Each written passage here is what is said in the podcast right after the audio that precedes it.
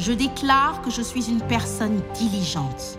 Je suis conscient que toutes les personnes qui se distinguent dans leur domaine et qui opèrent dans une dimension extraordinaire ont toutes activé un dénominateur commun appelé la diligence.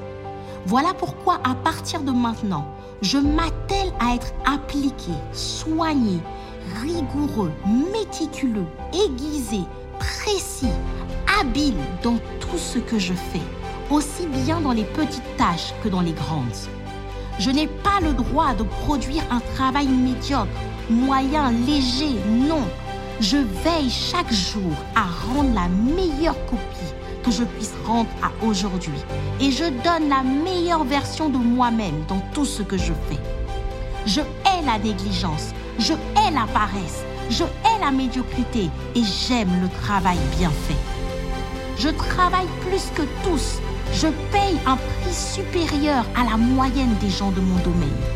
J'aime payer le prix de l'effort, du travail intense et acharné. Je travaille sans compter, sans regarder à la dépense. Je suis un travailleur infatigable.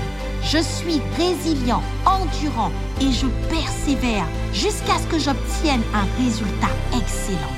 Je reconnais qu'une grande réussite naît d'un grand sacrifice.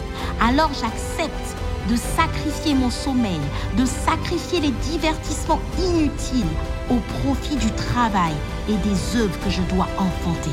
Rien ni personne ne pourra m'affranchir de la nécessité de payer le prix du travail. Ni mes prières, ni ma foi, ni mes relations.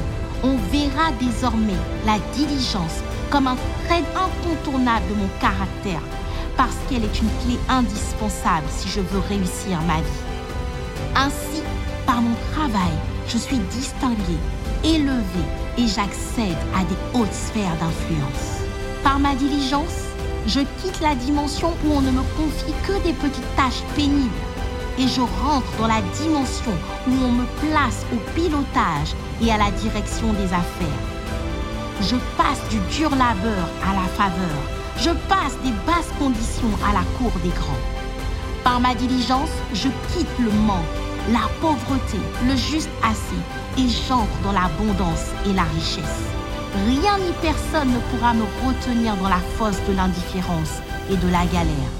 Ma diligence est comme un ascenseur qui me catapulte dans le couloir de ma destinée. Je suis la tête et non la queue. Je suis en haut et plus jamais en bas.